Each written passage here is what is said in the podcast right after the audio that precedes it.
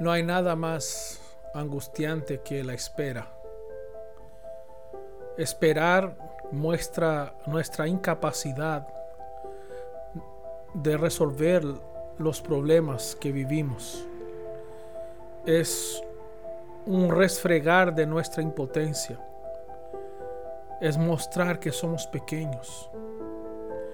Esperar significa que yo no puedo realizarlo. Significa que yo no doy al ancho. Significa que no tengo el poder suficiente para responder a esta situación. Y por esa razón lo único que me queda es esperar. Pero esperar también es didáctico. Porque cuando esperamos, justamente porque tenemos que reconocer nuestras debilidades, esto nos hace entrar en este camino de la dependencia. ¿Y a quién esperamos? ¿Y qué esperamos?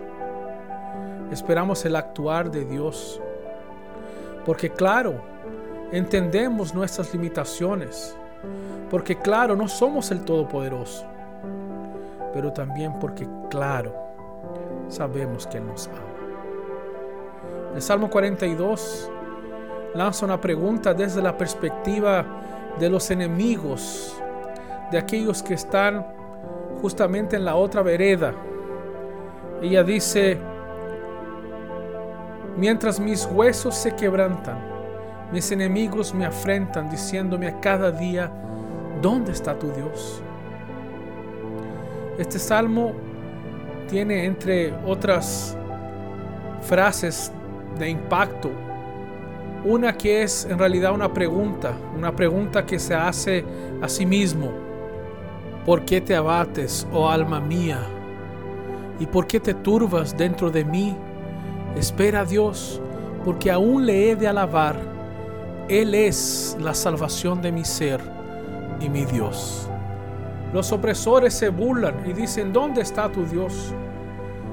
Y muchas veces nosotros no tenemos respuesta, porque la situación nos dice que Dios no está o que Dios se escondió.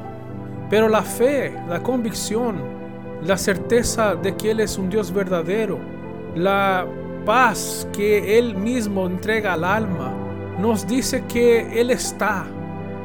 Nos dice que aunque yo no lo vea, no significa que Él no exista. Significa que yo debo esperar, porque Él pronto vendrá. Si yo dejo y permito que estas situaciones lleguen a mi alma y me golpeen, yo tengo que hacer coro con esta voz del salmista que con esperanza, fortaleza y fe se cuestiona, cuestiona su corazón, cuestiona su sentimiento. Dice, ¿por qué te abates? Espera, porque aún he de alabar a Dios. Espera, porque aunque no se vea, Dios vendrá. Él es fiel y verdadero y yo descanso en Él.